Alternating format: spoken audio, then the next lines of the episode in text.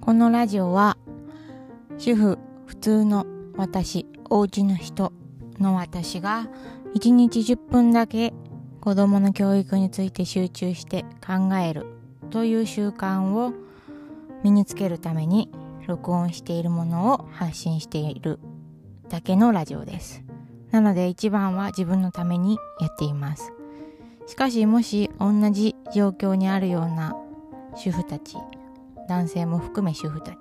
子育てをしている大人たちが聞いて共感してくれたら